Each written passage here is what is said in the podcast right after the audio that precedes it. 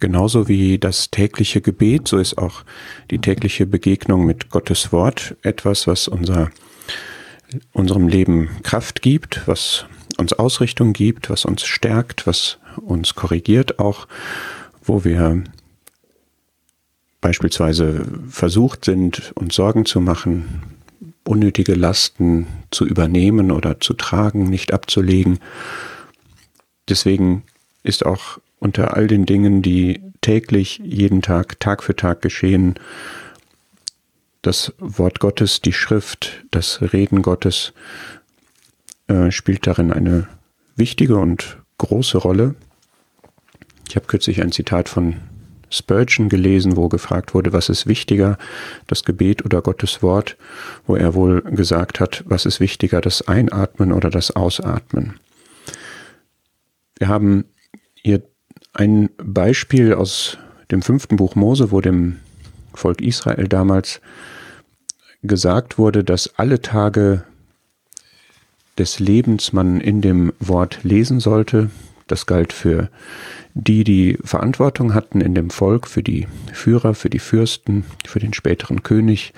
Das galt aber auch für jedermann, soweit sie das im Zugriff hatten, dass das Wort Gottes, das Gesetz damals täglich mit ihnen gehen sollte. Weil das eben die, die Definition des Segensbereichs Gottes war und weil die genaue Kenntnis davon und das darin Leben eben dieses gottgemäße, wohlgefällige und damit auch gesegnete Leben ermöglichte.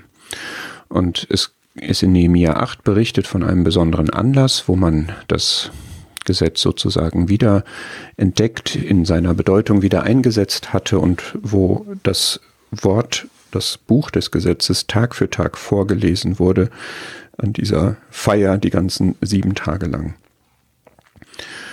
Es ist sicherlich auch für unser Leben gesund, wenn wir dranbleiben, wenn das eine tägliche Nahrung ist.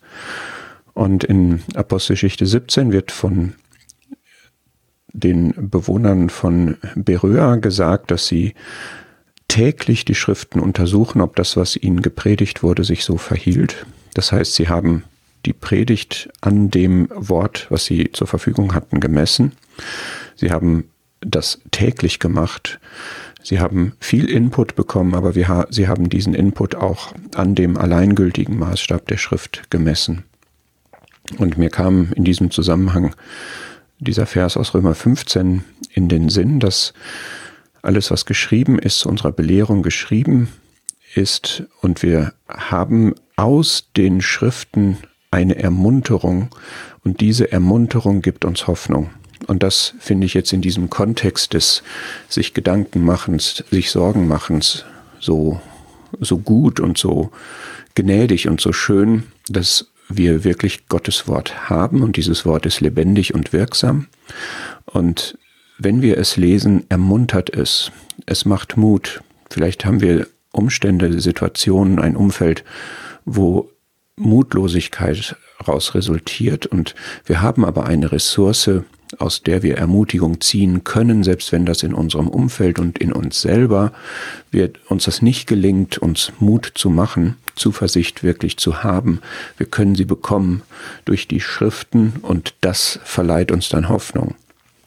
Hoffnung auf den, der in den Schriften offenbart ist, auf den Herrn Jesus, auf die Zukunft, aber auch auf die Hilfe dessen, der gesagt hat, er ist bei uns jede, jeden Tag, alle Tage